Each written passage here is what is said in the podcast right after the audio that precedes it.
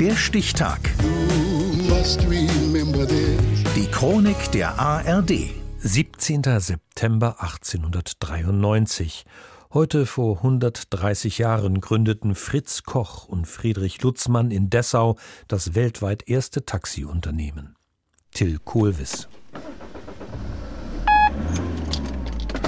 Einmal zum Bahnhof bitte. Ja, mit diesem Satz beginnt oft eine Taxifahrt.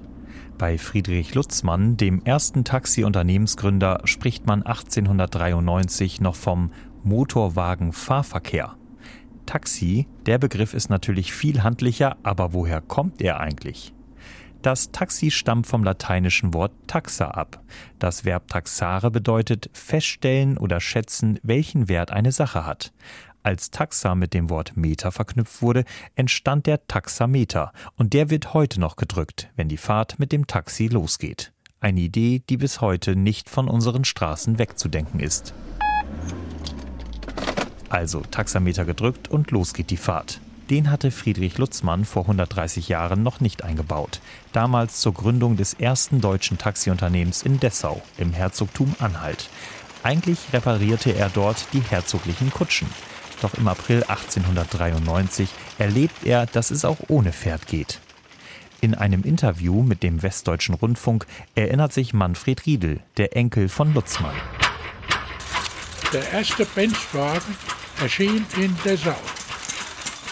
Noch mit Gestank und Geradder. Und dann hat auch mein Großvater gesehen.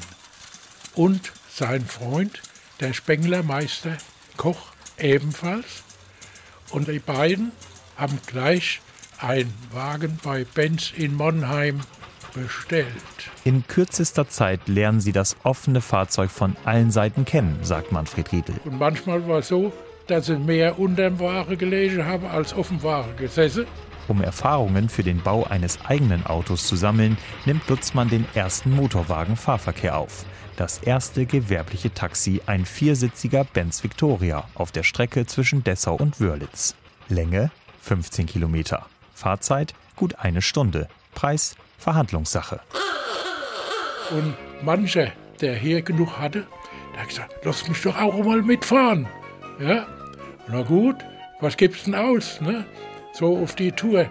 Da war kein vorgeschriebener Preis.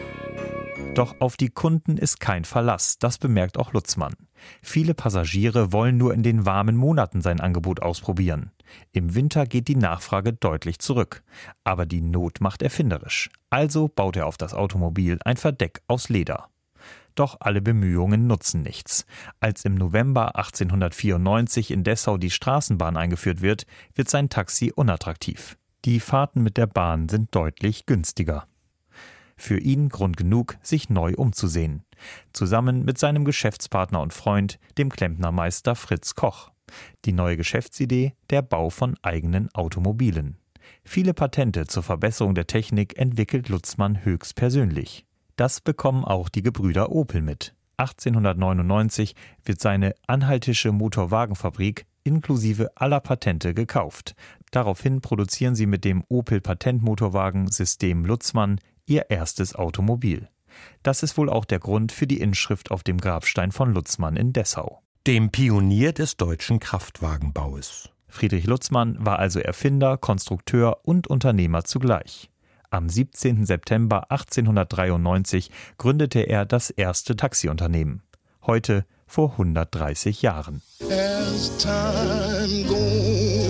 Der Stichtag. Die Chronik von ARD und Deutschlandfunk Kultur. Produziert von Radio Bremen.